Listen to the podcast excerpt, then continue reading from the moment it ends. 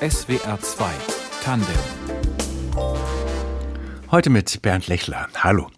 Spielen Sie ein Instrument? Gitarre, Klavier, Cello, Klarinette, irgendwas? Vielleicht sogar in einem Ensemble, einer Band? Und womöglich nicht Mozart oder Beatles, sondern eine eigene Musik? Wahrscheinlicher ist, dass Sie mal ein Instrument gespielt haben. Als Kind, in der Jugend und irgendwann hat man dann keine Zeit mehr dafür und hört auf, denkt vielleicht Jahre später, dass das mal wieder ganz schön wäre, aber wo jetzt anfangen und mit wem? Und als Erwachsene echt?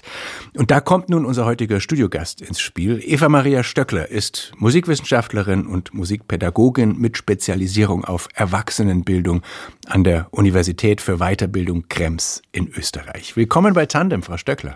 Herzlichen Dank für die Einladung. Ich sagte Wissenschaftlerin und Pädagogin, aber Sie sind schon auch aus ganzem Herzen selber Amateurmusikerin. Sie spielen Gitarre und E-Bass. Vielleicht fangen wir an dem Ende an. Was und wo und mit wem haben Sie selber zuletzt zusammengespielt? Ich spiele in verschiedenen Formationen. Einerseits unterstütze ich die städtische Musikschule hier in Krems. Bassisten sind immer gefragt. Ähm, mhm. Da gibt es immer Möglichkeiten mitzuspielen. Ich spiele selber in einer eigenen kleinen Band mit und als Gitarristin in einem größeren Ensemble einer Non-Professional Amateur Big Band, die der Musiker und Jazzkomponist Christoph Tschech leitet. Auf den kommen wir nachher auch noch zu sprechen und auf seine Aktivitäten. Und wenn kein Konzert ansteht, also und, und vielleicht jetzt auch keine Probe, in welchem Maß gehört sonst das Musikmachen zu Ihrem häuslichen Alltag? Das ist eigentlich so alltäglich, vielleicht nicht jeden Tag, aber doch immer wieder setze ich mich zum Instrument zur Entspannung, um was zu üben, um was auszuchecken oder auch um eigene Ideen zu realisieren und auszuprobieren, ob sie funktionieren. Also Sie haben ein Musikzimmer oder eine Musikecke in Ihrer Wohnung auch daheim? Ich habe eine kleine Ecke, die ist vollgestellt mit Instrumenten. Da habe ich gerade noch Platz, um zu musizieren. Unser Gast ist Eva Maria Stöckler, Musikwissenschaftlerin und Musikpädagogin, die auf Erwachsenenbildung spezialisiert ist. Denken wir uns ein Beispiel aus, Frau Stöckler. Frau, Anfang 50, hat als Kind lang Blockflöte gespielt, zwei Jahre Klavier immerhin, leidlich, liebt Swing und Jazz und wird gerne in diese Richtung Musik machen. Gibt's Hoffnung oder ist sie da jetzt einfach zu spät dran und sollte sich das aus dem Kopf schlagen? Zu spät ist sowas nie. Also da ist sie genau im richtigen Alter, um damit zu beginnen. Es gibt nur sehr wenig Angebote für Menschen, die gern wieder musizieren wollen und sie ist ja nicht die einzige. Es gibt sehr viele, die in ihrer Jugend ein Instrument gelernt haben, meistens sehr klassisch sich angeeignet haben in der Musikschule und dann irgendwann Beruf, Familie, keine Zeit mehr gehabt haben dafür, es weiter zu verfolgen. Und dann gibt's eigentlich kaum Angebote für Erwachsene, um ihr Musizieren wieder aufzunehmen. Das heißt, das unsere Beispielfrau könnte jetzt nicht einfach an eine Musikschule gehen, die gibt's ja zahlreich. Ja, es gibt ja viele Musikschulen. Die Musikschulen sind aber sehr stark darauf fokussiert, mit Kindern und Jugendlichen zu arbeiten, da eine ja, fundierte Instrumentalausbildung anzubieten. Und für Erwachsene gibt es nur sehr wenig Möglichkeiten, auch in Musikschulen tätig zu sein. Und dann fehlt oft den Musikpädagoginnen und Musikpädagogen das entsprechende Methodeninventar, um mit Erwachsenen die ja gerne in der Gruppe spielen möchten, die weniger Einzelunterricht, um mit Erwachsenen zu arbeiten. Die Volkshochschulen fühlen sich da auch nicht zuständig.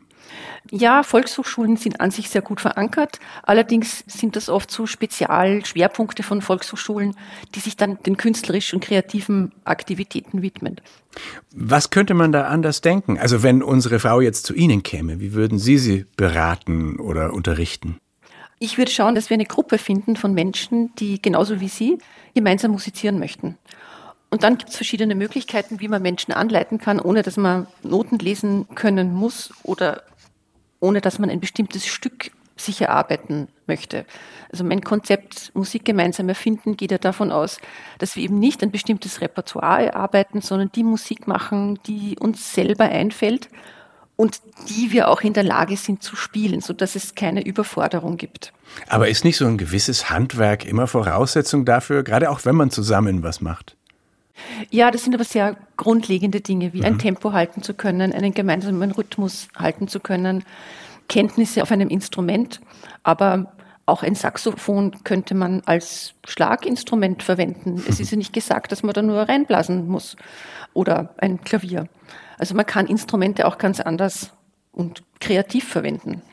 Ich hätte ja bei dieser Frage an mich selbst oder an diese Frau dann zuerst an YouTube gedacht. Da gibt's ja für alles Tutorials und zwar Instrumentaltechnik, Harmonielehre, Improvisation. Wie sehen Sie das Angebot, das es ja früher nicht gab? Ich sehe das Angebot sehr, sehr positiv. Es haben noch nie so viele Menschen die Möglichkeit gehabt, an Musik ranzukommen, Musik zu hören, auch sich so ein Tutorial anzusehen. Aber fürs Gruppenmusizieren, die Interaktion in einer Gruppe, das gemeinsame Erleben von Musik, da tue ich mir dann schwer im Internet, da wird es dann schon sehr schwierig und es funktioniert auch nicht richtig, weil dieses Gruppenerlebnis, auch die Präsenz, das Dasein, da eigentlich fehlt. Und ist Ihre Erfahrung auch, dass das für viele Leute dann das Entscheidende ist, damit sie dranbleiben, dass da auch andere sind? Ja, weil gegenseitig verstärkt man sich, miteinander hat man andere Ideen als alleine und die Teilnehmerinnen freuen sich dann schon auf den nächsten Termin und die Motivation ist erhöht. Und natürlich geht es ums Musizieren, aber es geht ja nicht nur ums Musizieren in der Gruppe, sondern auch um den Austausch und die Kommunikation, um gemeinsam etwas zu schaffen, um auch gemeinsam eine Herausforderung zu bewältigen. Und das ist etwas, das sehr viele wollen und sehr viele anstreben. Und genau nach solchen Angeboten suchen dann Menschen. Und ich weiß nicht, ob, ob Sie da den Überblick in, über Deutschland haben wahrscheinlich nicht, aber in Österreich, also diese Situation, dass es ja eigentlich viele gibt, die das gerne möchten, die müssten sich nur zusammenschließen. Gibt es das also? Also gibt es in vielen Orten so kleine Ensembles, die da hobbymäßig sich immer regelmäßig treffen? Oder fehlt da noch so der rechte Ansporn oder die Einsicht, dass das geht? Also es gibt sowohl in Deutschland als auch in Österreich sogar sehr viele solcher Gruppen. Man denke nur etwa an Chöre, an Blasmusik, an Amateursinfonieorchester. Die gibt's alle. Aber das sind alles Gruppen, wo eine bestimmte Kompetenz am Instrument vorausgesetzt wird, weil ein Repertoire erarbeitet wird, weil ein ganz bestimmtes Stück einstudiert wird. Und da sind auch sehr viele Menschen dabei, aber das gemeinsame Improvisieren und Musik erfinden, da wird es dann schon schwieriger. Und da gibt es auch nicht so viele Gruppen, die sind dann meistens außerinstitutionell, also weiß nicht, Workshops, die so etwas anbieten oder Sommerwochen oder Wochenendkurse für Erwachsene, die gibt es schon, aber die sind alle außerhalb von Musikausbildungs- oder Weiterbildungsinstitutionen. Das ist jetzt die Angebotsseite, also so eine etwas magere äh, musikpädagogische oder musikalische Infrastruktur. Aber viele an sich musikaffine Menschen machen sich wahrscheinlich gar nicht erst auf, erst auf die Suche, weil sie sich nicht trauen oder weil sie denken, ich, ich kann das ja gar nicht. Also was bremst uns da als Erwachsene? Ja, die Hürden sind gar nicht mal so geringe, würde ich mal sagen. Ähm, eine davon ist, dass wir mit einer hochperfektionierten Musikkultur zu tun haben. Ähm, dass wir es wie hören, das ist großartig gemacht, perfekt produziert. Und das kriegt so ein bisschen den Anschein, naja, also Musik machen oder improvisieren oder Musik erfinden, also komponieren von Musik, das ist etwas, das ist eigentlich nur den Profis vorbehalten und Amateure können da ja gar nicht mit. Das ist eine dieser Hürden. Und die zweite Hürde ist insbesondere bei Erwachsenen sehr groß. Man will sich nicht blamieren. Man hat sehr viel Erfahrung im beruflichen Kontext, hat etwas geleistet und dann ist man mit etwas konfrontiert, das man jetzt nicht so gut kann und schon sehr lange nicht mehr gemacht hat. Und da sozusagen ein Setting zu finden, wo sich Menschen eben nicht blamieren, wo alles, was sie tun, gut ist und uns in der Gruppe weiterbringt, das ist sozusagen das Besondere in dieser Art mit Erwachsenen musikalisch zu arbeiten. Aber sie es gibt da sehr große Hürden für, für viele. Sie haben jetzt geschildert, was so die, das falsche Bild ist, das wir da offenbar im Kopf haben vom Musikmachen und von den Erfordernissen, die da dazugehören. Was wäre denn die bessere Haltung? Wie sollte man drauf gucken? Musik ist etwas, das hat sehr viel mit Spielen zu tun. Und Spielen ist etwas Freies, Kreatives. Natürlich hat Musik bestimmte Regeln, aber diese Regeln dienen dazu, ein bestimmtes Stück zum Beispiel zu erarbeiten oder die sogenannte klassische Musik ist sehr stark normativ. Man lernt ein Instrument auf eine bestimmte Art und Weise und das ist so und so zu spielen und dann muss man ein Stück nach einer bestimmten Art und Weise interpretieren. Deswegen finde ich ja Jazz und Popularmusik so passend und gut für diese Form des Musizierens, weil ich hier eine sehr viel größere Offenheit habe, stilistisch, eine größere Offenheit auch, wie Instrumente gespielt werden können. Es ist weniger normativ, es ist freier und ich habe die Möglichkeit, mich selber sehr viel mehr mit meinen Vorstellungen einbringen zu können. Wir spielen nochmal Musik, bevor wir noch ganz konkrete Beispiele dieser Zusammenarbeit, die Sie beschreiben, ansprechen. Die haben Sie rausgesucht, Frau Stöckle. Santo Spirito von CC Job, das ist das Christoph Tschech Jazz Orchestra Project. Vielleicht sagen Sie dazu noch was, denn dieser Christoph Tschech, bei dem Sie auch schon gespielt haben, der verkörpert, glaube ich, so einen Musikpädagogen, wie Sie ihn sich vorstellen. Ne? Ja, also er war einer der großen Ermutiger auch für mich. der mich sehr inspiriert und sehr geprägt hat in meiner musikalischen Haltung. Er ist jemand, der nicht nur großartiger Komponist und Musiker ist, sondern mit seiner pädagogischen Haltung, mit seiner künstlerischen Haltung, so Nonkonformist, der sich sehr kritisch gegenüber allen Formalismen und Ideologien zeigt und an Musik wahnsinnig offen herangeht. Und ich glaube, das hört man auch. Und deswegen finde ich es sehr schön und ja, er gehört zu den großen Ermutigern. Santo Spirito.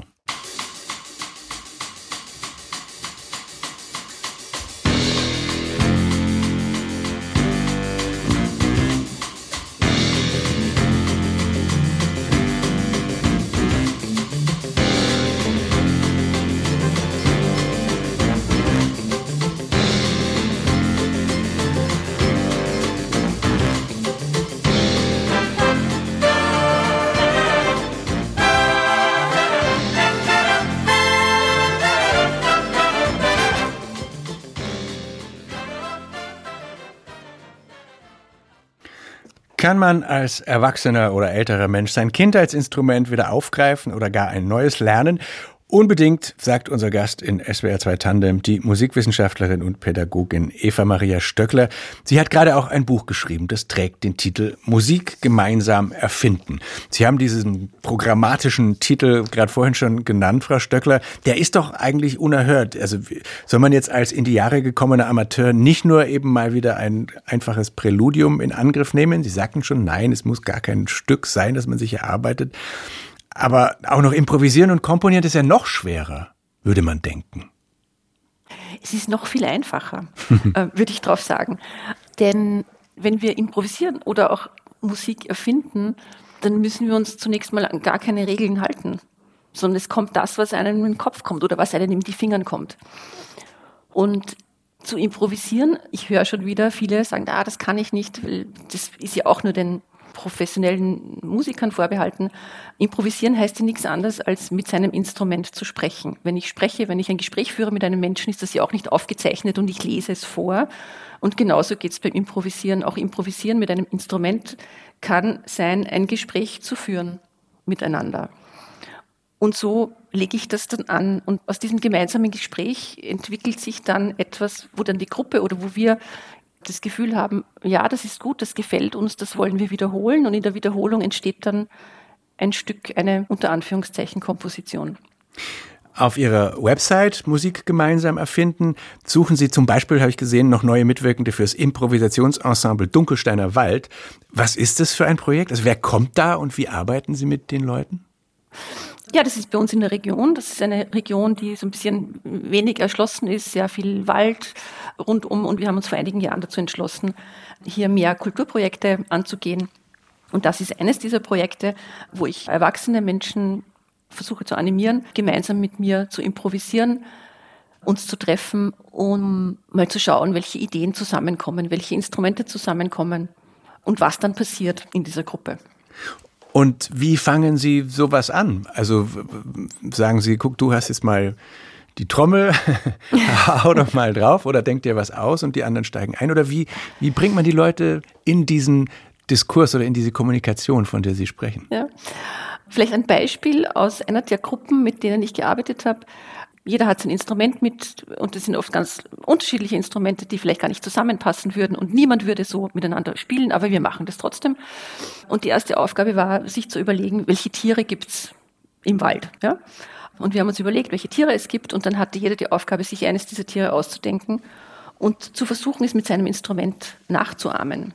Schon da passiert ganz viel Improvisation nur merken wir es nicht, dass wir eigentlich schon improvisieren, weil alle darauf konzentriert sind, wie kann ich am besten einen Löwen oder einen Elefanten oder wie auch immer mit meinem Instrument imitieren.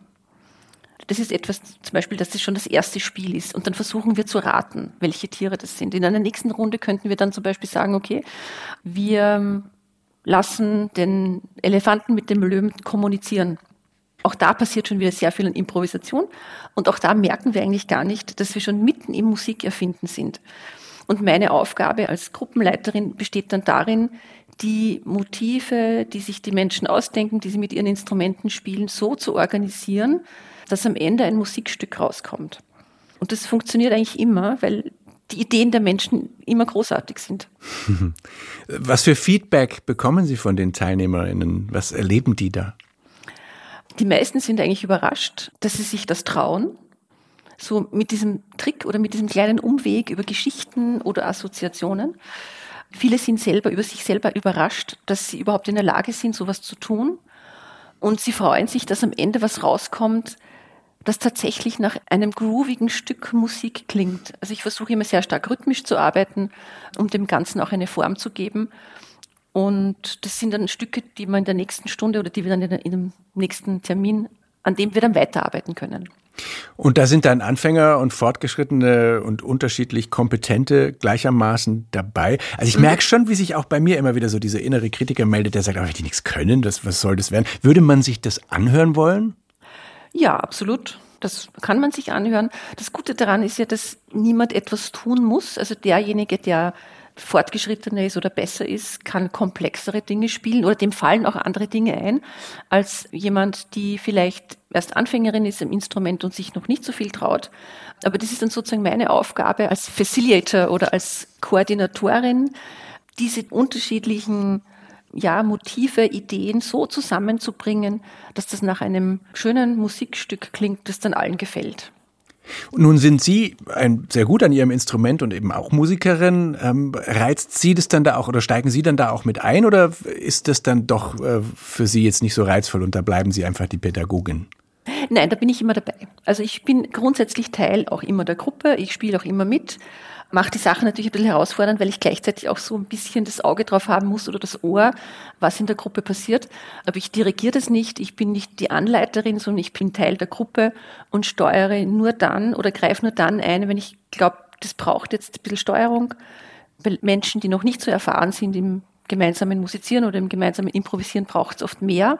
Aber das kann ich ganz schnell zurücknehmen, weil die Menschen dann ganz schnell oder Gruppen ganz schnell sich selber organisieren und selber steuern können. Und ist es dann nicht so, also ich stelle mir vor, zum Beispiel, jetzt ist da einer dabei, der egal Klavier, Gitarre spielt und der zum Beispiel ein gutes Rhythmusgefühl hat mhm. und der, der, der grooven kann. Und dann ist jemand an der Percussion, der hat kein gutes Rhythmusgefühl mhm. und ist dann nicht ja. der Bessere genervt, dass es hier nicht in die Richtung besser weitergeht? Das ist meine Aufgabe, das so zu koordinieren, dass das trotzdem gut funktioniert. Das heißt, man wird jemanden, der nicht gut Percussion spielt, nicht so viel Raum oder nicht so viel Möglichkeit mhm. geben, sehr stark zu steuern. Also in Gruppen, die nicht so erfahren sind, wo noch nicht so viele Kompetenzen da sind, bin oft ich diejenige, die Percussion spielt. Ah, jemand braucht's, der das dann schon ein bisschen trägt. Genau, genau. Und mit Percussion funktioniert das immer eigentlich am besten. Und da bin ich diejenige, die dann sozusagen den Rhythmus und das Tempo vorgibt. Gibt es auch hoffnungslose Fälle? Nein, die gibt es nicht. Und Menschen, die gar keinen Bezug zur Musik haben, die sitzen dann auch gar nicht bei mir. Und am Ende kommt dann, wenn Sie sagen, wir arbeiten da dran und dann wiederholen wir das, was gut war und bauen das so zusammen, am Ende kommt dann ein Stück raus. Mhm. Es kommt ein Stück raus, das besteht aus einem Rhythmus-Pattern, das einer Teilnehmerin eingefallen ist, oder einem Bass-Pattern, das jemand auf dem Klavier spielt, und anderen solistischen Aktionen, die Tiere aus dem Wald sind, von dem ich vorhin gesprochen habe. Meistens ergibt sich sozusagen ein Basisgroove, ein Basisrhythmus, und mit diesem Basisrhythmus kann man dann spielen, improvisieren, Ideen einbringen. Sie haben auch mit spezielleren Gruppen gearbeitet, mit Menschen in sozialen Notlagen zum Beispiel oder mit mhm. Managern. Davon müssen Sie nachher auch noch erzählen, nach der Musik, die jetzt kommt und die auch Sie mitgebracht haben. Les Pauli von Bartolomei Bittmann. Was hat es damit auf sich? Die beiden haben auch so eine unglaublich frische Art zu musizieren, haben sehr klassische Instrumente, also Cello und Geige, in einen ganz anderen Kontext gehoben und spielen damit oder machen damit Musik, die würde man diesen sehr klassischen Sinfonieorchesterinstrumenten gar nicht zutrauen.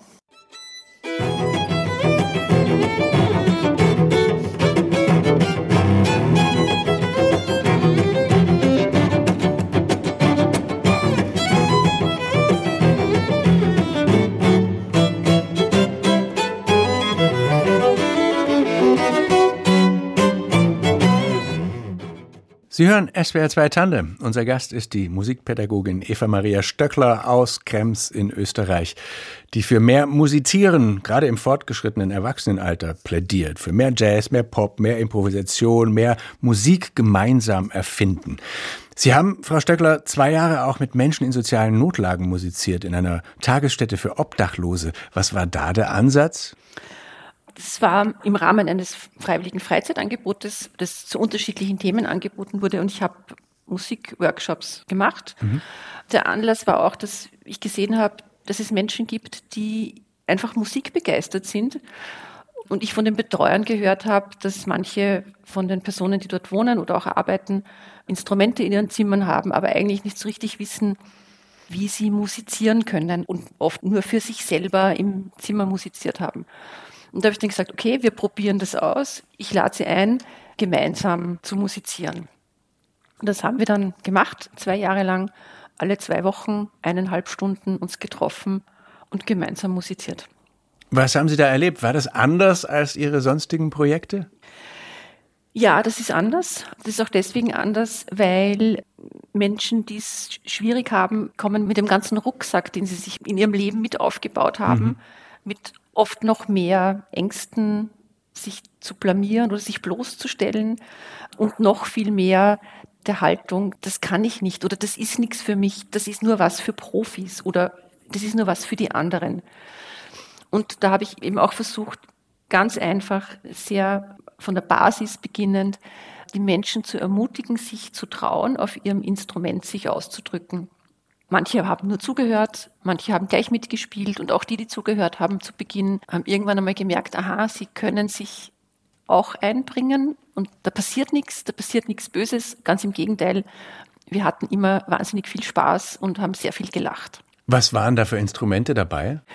Keyboard, ein Akkordeon, ein kleines Xylophon, eine Gitarre, verschiedene Schlaginstrumente, und wenn Sie sagen, das war zum Teil nicht ganz einfach oder die Hürden waren da teils etwas höher, was waren die, die guten Momente? Was fällt Ihnen spontan ein? Ein freudiger Augenblick?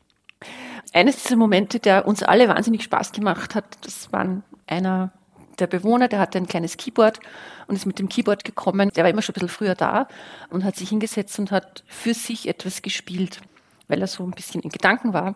Und ich habe mir gedacht, das ist ja wunderbar. Denn das, was der spielt, das kann er schon, das braucht er nicht mehr üben. Und habe dann begonnen, ausgehend von dieser kleinen Phrase, die er gespielt hat, alle anderen mit einzubauen und mit einzuladen, mitzuspielen. Und am Ende hatten wir eine, ich glaube, 20-minütige Gruppenimprovisation, wo dann plötzlich die einzelnen Teilnehmerinnen begonnen haben, mit ihrer Stimme zu improvisieren oder mit der Gitarre was dazu zu spielen, wo ich dann gemerkt habe, die Menschen fühlen sich so sicher in dem, was sie tun und sie trauen sich, sich auszudrücken und merken, wie wohl es tut, wenn man die Möglichkeit hat, seine Gefühle auszudrücken und man muss nicht darüber sprechen. Man hat eine andere Möglichkeit, das auszudrücken, nämlich mit seinem Instrument. Ich finde auch ganz schön, wie Sie das jetzt gerade beschreiben, weil ich denke, naja, dieses, eine kleine Phrase, die einem gefällt und die greift man auf und dann fängt man an, was damit zu machen. So funktioniert Songwriting und Komponieren ja auch bei den Profis. Ne? Letztlich ist Richtig. es dann doch das Gleiche. Mhm. Und damit erleben die Teilnehmerinnen an den Workshops auch, das ist nicht etwas, das den Profis vorbehalten ist. Das ist etwas, das können wir alle. Wir tun es nur nicht, weil wir es nicht brauchen oder weil wir uns das nicht zutrauen. Aber das ist dasselbe wie Sprechen. Wir sprechen, uns fällt ja trotzdem immer irgendwas ein. Ja? Und mit dem Instrument ist es ähnlich. Nur, dass eben da oft die Hürde ist, wenn du das Instrument nicht gelernt hast, dann kannst du es auch nicht spielen. Und ich sage, wir spielen ein Instrument und sehr oft ist nämlich der Fall, dass die Menschen dann beginnen, das wieder zu üben. Weil sie merken, aha, wenn ich ein bisschen übe, dann kann ich wieder was anderes machen in der Gruppe. Mit was für einem Bewusstsein oder, oder mit was für einer Aussicht haben Sie das Projekt dann beendet? Denn es hat sich ja nicht als Therapieangebot oder sowas verstanden. genau. Ne? Das, war, ähm, das also war mir auch immer wichtig zu sagen, das ist kein therapeutisches Angebot, es geht um das Musizieren und es geht darum, dass wir uns auch über Musik unterhalten. Alles andere, das machen andere, das, ist, das war auch nicht mein Fokus. Und das hat auch gut funktioniert, weil man etwas außen lassen kann, das sehr rasch musikalische Prozesse stören könnte.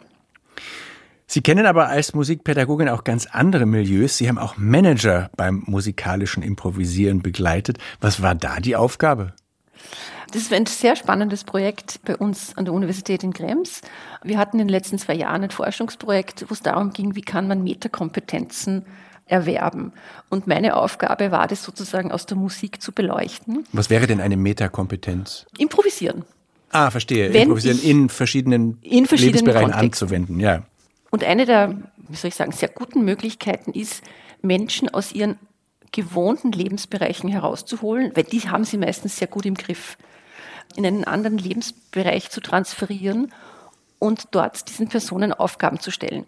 Und das habe ich gemacht, indem es war ein Kurs für Business Innovation und wir haben gemeinsam musiziert und ich habe mit dieser Gruppe improvisiert. Und das Spannende daran war, dass die Teilnehmerinnen und Teilnehmer sehr rasch gemerkt haben, welche Prozesse ablaufen beim musikalischen Improvisieren und wie sie diese Prozesse auf ihre berufliche Lebenswelt übersetzen können.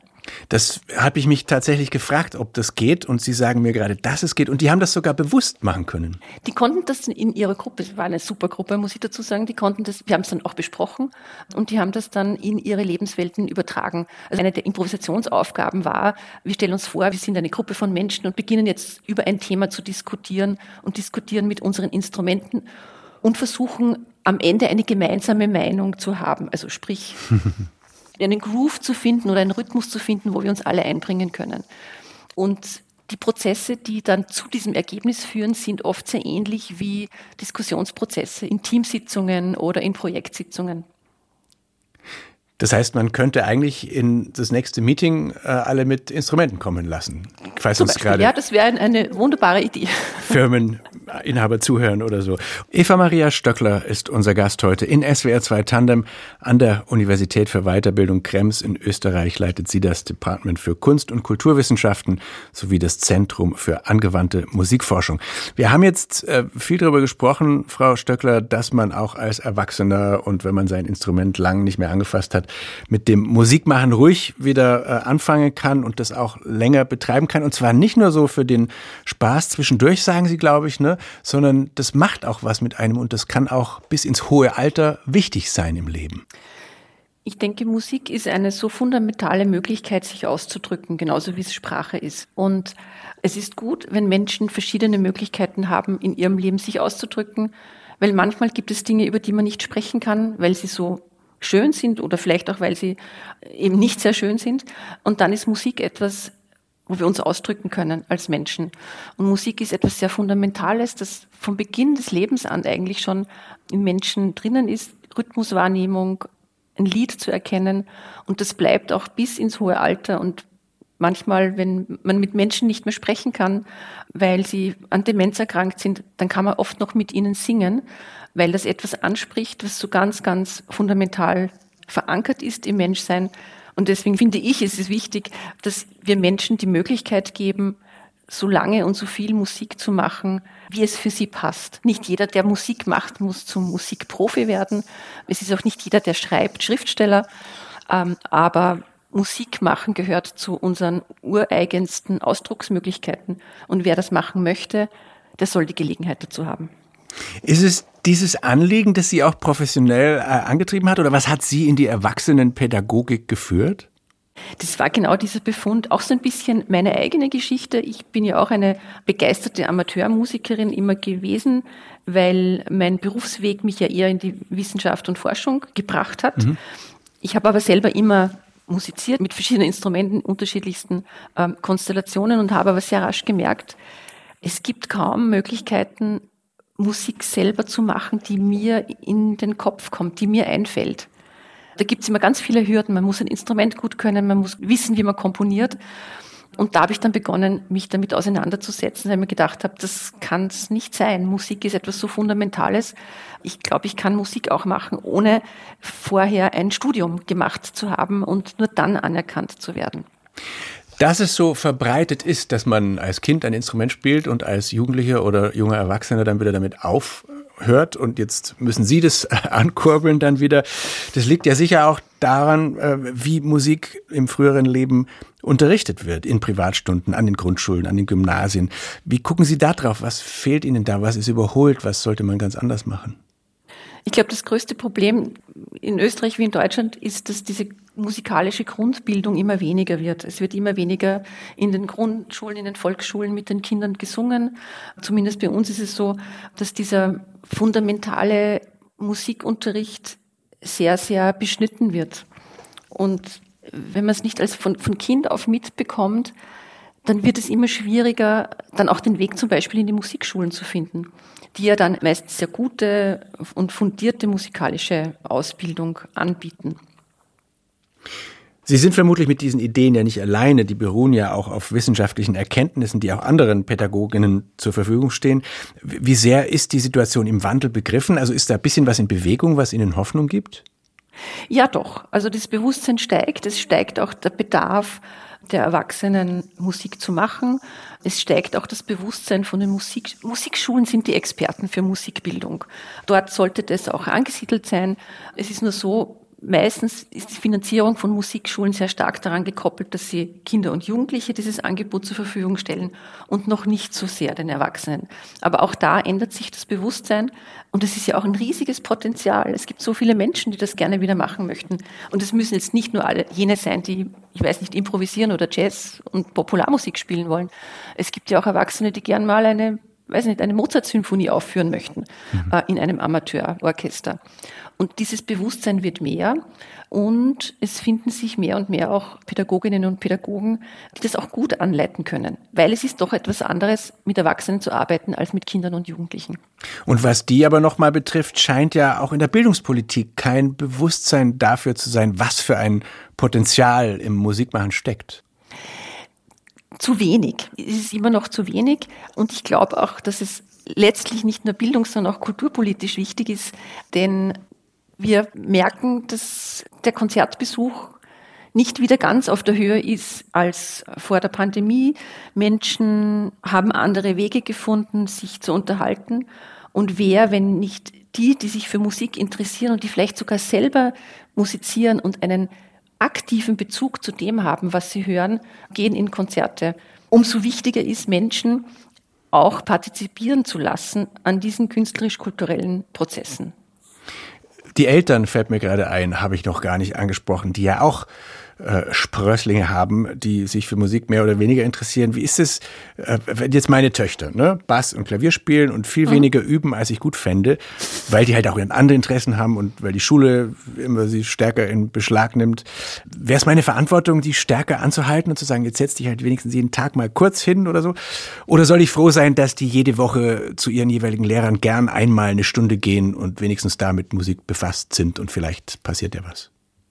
Aus der Sicht der Kinder würde ich Zweiteres vorziehen, ja. Aus der Sicht Denn, der Kinder. Ja.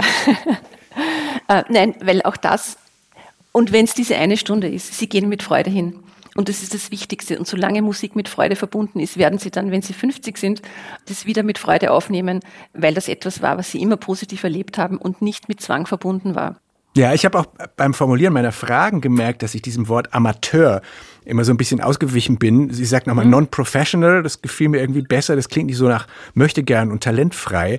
Also vielleicht müssen wir den Amateur und die Amateurin auch anders begreifen wieder als, als Liebhaber das, ja, das war auch so ein bisschen mein Problem bei der Benennung der Menschen, weil ich habe die Möglichkeit, sie Laien zu nennen, aber es ist, die, das sind keine Laien, ja. Das sind Menschen, die ganz genau wissen, was sie tun.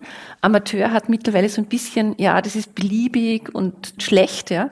Und das ist es nicht. Das sind, so wie Sie sagen, Liebhaber, Liebhaberinnen von Musik, die eben keine Berufsabsicht damit verbinden die nicht perfekt sein müssen. Und deswegen gefiel mir der Begriff der Non-Professional sehr viel besser, weil er auch besser beschreibt, worum es eigentlich geht. Ja, und wertfreier. Ja. Ähm, wird bei Ihnen daheim sowas wie Hausmusik gemacht? Ja, also wurde schon in meiner Kindheit gemacht. Von da habe ich sozusagen auch mitbekommen, auch sehr zwangfrei und sehr lustbetont. Und nach wie vor äh, spielen wir zu Hause, ich mit meinem Mann, der Orgel und Klavier spielt, wir improvisieren gemeinsam an der Kirchenorgel mit E-Gitarre, was übrigens eine wunderbare Kombination ist. Haha.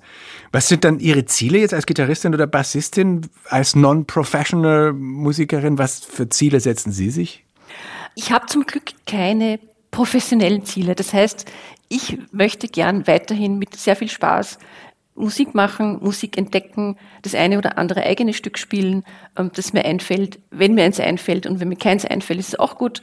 Für mich persönlich ist Musik ein ganz, ganz wichtiger Teil meines Lebens, der gar nicht so sehr mit, also dieses aktive Musizieren mit einem Ziel verbunden ist, sondern das gehört einfach zu meinem Leben dazu, mit dem ich mich ausdrücken möchte. Sehr schönes Schlusswort, Frau Stöckler. Viel Freude weiterhin dabei und danke, dass Sie in der Sendung waren. Vielen Dank. Danke für die Einladung und allen, die gerne musizieren, viel Freude am Musizieren. Und wer das auch noch vertiefen möchte, das Thema, das Buch von Eva Maria Stöckler heißt Musik gemeinsam erfinden, musikalische Erwachsenenbildung in Jazz und Popularmusik und ist bei Transkript erschienen. Das war SWR 2 Tandem. Redaktion Martina Kögel, Technik Vera Jakisch und ich bin Bernd Lechler. Tschüss.